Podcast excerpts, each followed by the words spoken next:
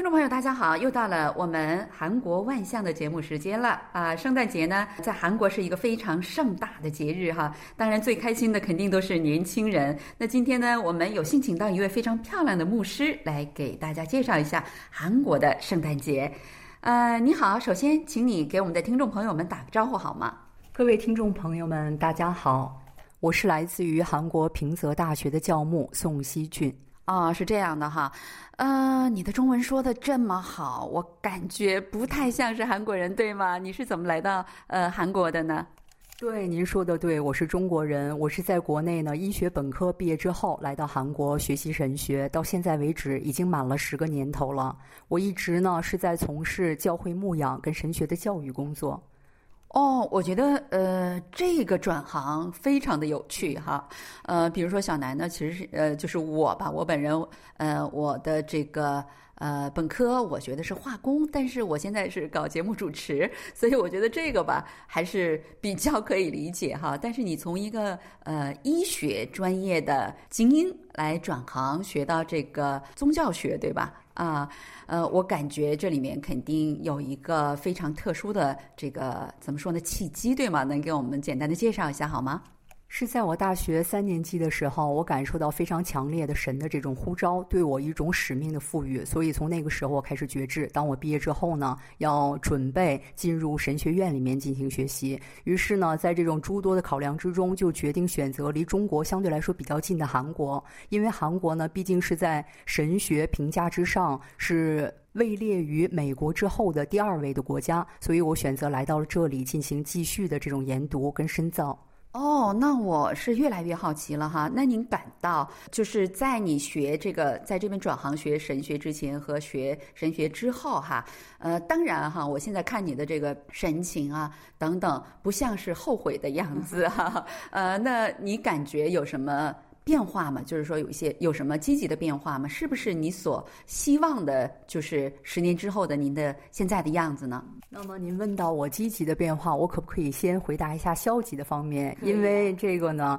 有消极的方面是什么？算是消极的方面吧，但是应当是加上引号的，因为。大家都知道，在国内学医学呢，进入到医院当中呢，咱们的这种前程似锦，在物质之上是不需要有任何的担忧的。但是读了神学之后呢，可能我们一生的这种生活不会是特别富裕的，这是唯一的所谓的消极的方面。其他呢，对于我个人来说，最大的变化就是我学医呢，只是为了自己的前程，为了自己未来的这种生活，仅此而已，是出于非常实际的这种利益的考量才选择了这个专业。但是我并不喜欢，我并不开心。但是呢。读了神学之后呢，我觉得自己真的是找到了我自己的这种使命，找到了我自己的这种神所给我的命定，找到了我的方向。嗯，是幸福而且每天感恩的。最近啊，你都在忙一些什么事儿呢？啊，你也知道，因为最近是正值年底跟期末嘛，所以说一方面要抓紧处理学生们的补课，还有就是处理学生们的成绩；而另外一方面呢，还要准备教会的诸多的庆典活动，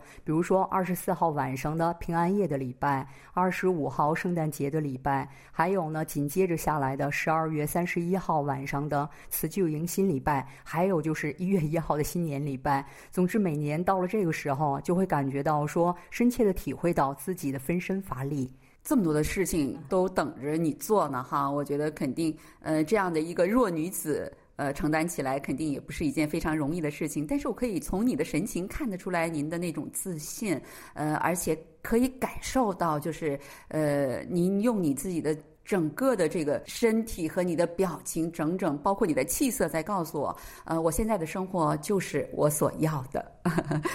刚才你讲到了说你在处理一些期末的跟学生一些，比如说什么判分啊等等哈。呃，刚才呢可能没有给大家介绍详细，就是呃我们这个。呃，宋牧师他同时是一个呃大学老师啊，那在教弟子哈，有关你和你弟子之间的一些事情呢，我们在啊一会儿我们再谈哈。现在呢，正好是刚才我们说了要谈就是韩国的圣诞节的事情，我们先说说圣诞节哈。那一年一度的圣诞节，韩国人都会怎么过这个圣诞节呢？其实圣诞节呢，对于咱们现代人来说呢，通常是意味着亲朋好友的吃喝团聚、购物啊、布置圣诞树啊，或者是说等待圣诞老人的礼物等等。总之，不管咱们是否有宗教信仰，圣诞节呢，对于所有人来说都是一个一同这种宴乐的喜庆日子。但是咱们也都知道，实际上圣诞节本身是基督教的节日，它的存在是为了纪念救主耶稣基督的降生。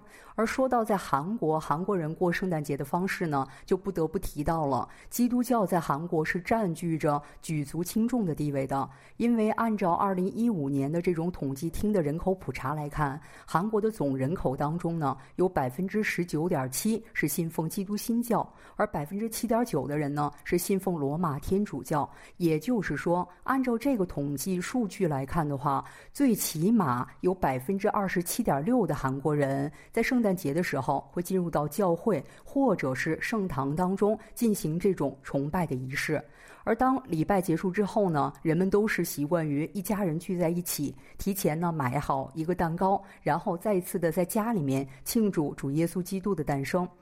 那么，据我所知呢，还有很多家庭在庆祝之后呢，还会选择在夜晚的时候外出游行，也就是咱们通常所说的这种散步。原因就是在韩国，从圣诞节前夕开始，会在各大的著名景点举办很多以圣诞为主题的庆祝活动。假如咱们的时间可以的话，可能简单的为朋友们介绍一两个这样的庆祝活动也好。其中呢，有一个就非常值得一提的，就是。在首尔的清溪川，会于每年十二月初到一年一月初的时候举办为期一个月左右的圣诞节庆。届时呢，会在清溪川周围布置很多形形色色的灯饰，更会于这个清溪川的大广场上面设置一个非常豪华的超大型的圣诞树，上面会有很多的灯饰装饰，而且每年都会有不同的主题，充满了这种浪漫的气氛。我这两天看那个报纸哈。呃，就是有一个非常醒目的报道，就是韩国最大的佛教团体。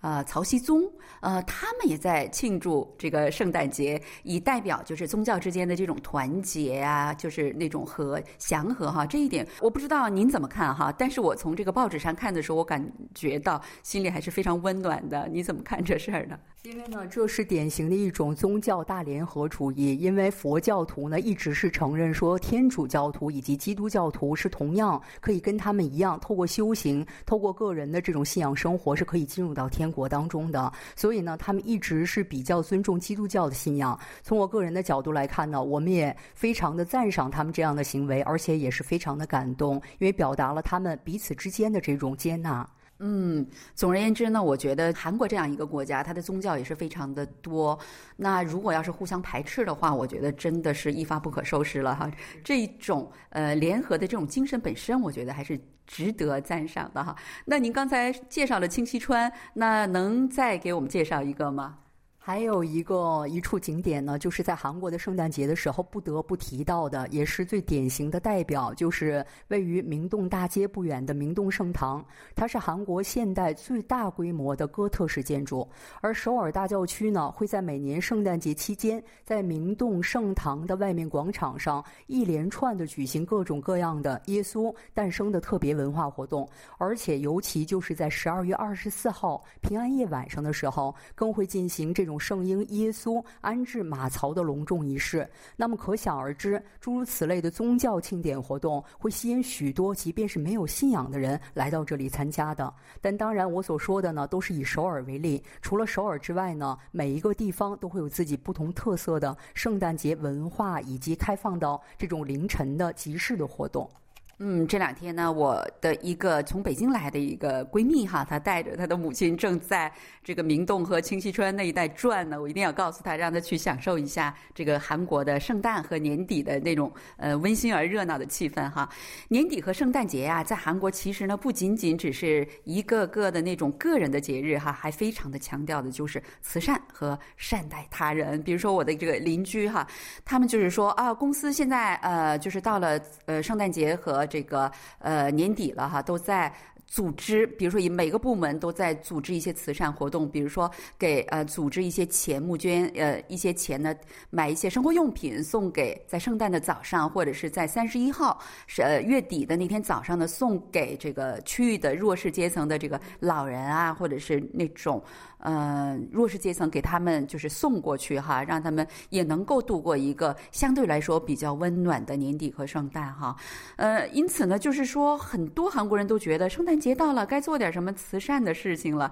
你能介绍一下这方面的情况吗？我觉得，呃，你作为一个教会的牧师，你可能了解的非常的详细哈。先从文化方面来简单的介绍一下，提到了慈善跟公益事业呢，这方面是不得不说到基督教的，因为在韩国呢，咱们刚才也提到了这种大型的圣诞树，每到圣诞节的时候，各个比较著名的景点还有车站都会有圣诞树立起来。但是咱们仔细观察一下的话，就不难发现，在圣诞树不远的地方，经常会听到这种叮当叮当的铜铃声。随着这个声音望去的话，就能够看到一个足有一人高的这种三脚架。这个三脚架最上方呢，是一个非常红色的、非常醒目的红色的牌子，用白色的字写着“救世军”。而它的中间呢，同样是用红色的牌匾写着“慈善锅”。而整个的这个物件的最下方，就真的是悬挂着一个类似于锅状的，同样是红色的铁桶。但是这个桶的上方比较有特点，有一个可以投。入奉献金的入口。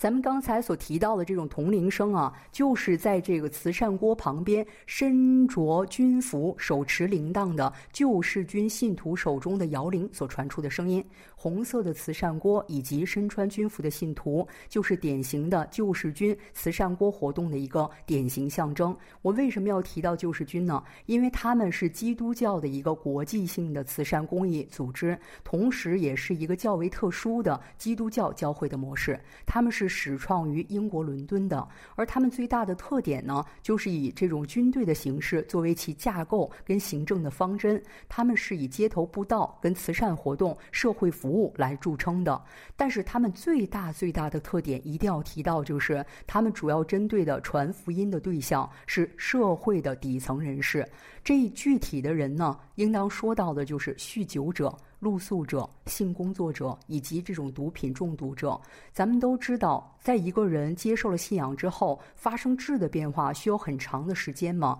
所以呢，他们为了改变自己这种旧有的陋习，就会以神的军人来严格的要求自己，就要求他们一定要去穿着这样的军装，在众人的面前呢，来进行这种募集慈善的活动。除此之外呢。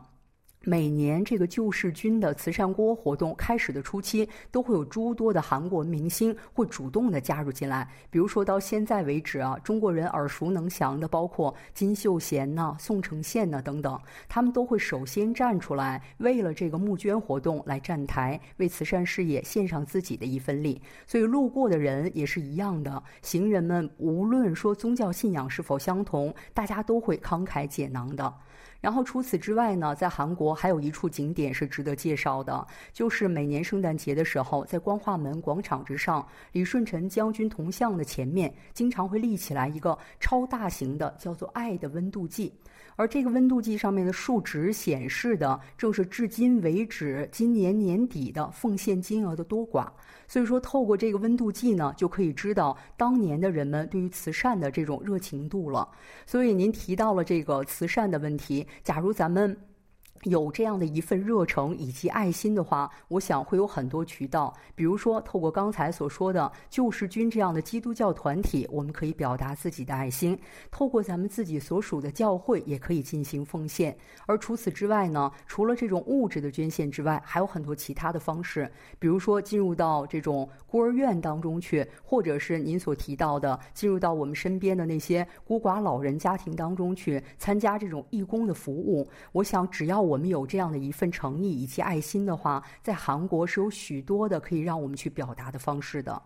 嗯，我们时间已经不多了哈，能呃最后能简单的介绍一下您的目标还有梦想吗？我的目标是非常质朴的，就是希望能够一生呢从事神学的教育工作，尤其是针对未来的牧者以及神学的专门教育。那么至于梦想呢，稍稍可能有一点大，我也不知道是否真的能够在我有生之年成就。就是希望能够建立一所以神学专业为基础的综合性的大学性这种大学院性的大学，这就是我的目标。和梦想，谢谢。衷心祝愿你的这个呃目标和梦想一定能够实现。可能现在看起来也有点大哈，但是再过五年、十年，它就不一定对你来说就是那么大了。好了，听众朋友，因为时间的关系，我们今天的节目呢就到此结束了。非常感谢宋喜军牧师，那在百忙之中抽时间给我们介绍有关韩国的圣诞和年底的一些事情哈。好了，那我们下一周的同一时间里再会，爱您，谢谢哦，谢谢大家。